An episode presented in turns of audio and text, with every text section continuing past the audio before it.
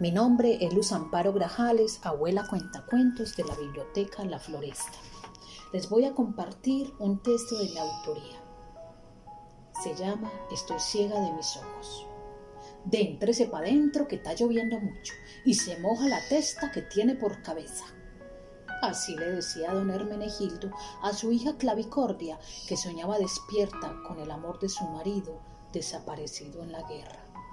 No moleste, papacito, que a yo se me salen las lágrimas de mis ojos tristes pensando en el Jacinto, lo aburrido que se fue con el ejército de la liberación del pueblo.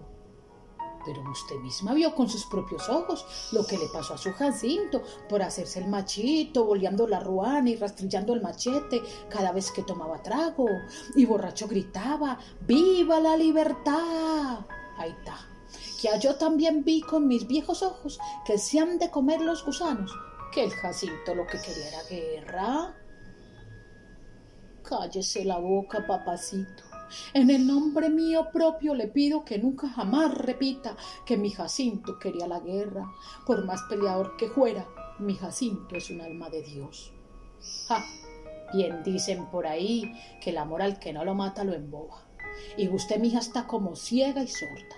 Y ya ni oye ni entiende, ni se recuerda que Jesús Jacinto mató de dos pedradas al carbonero Misael en el puente de abajo por el río Manzanares.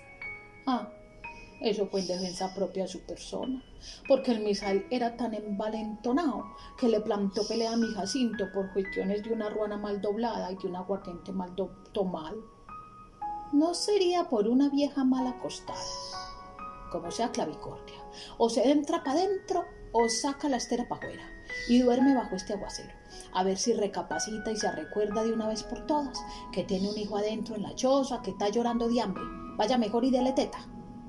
No tuvo más remedio clavicordia que entrar a la humilde choza, tomar en brazos a su bebé y alimentarlo con la poca leche de sus senos ya vacíos por el hambre.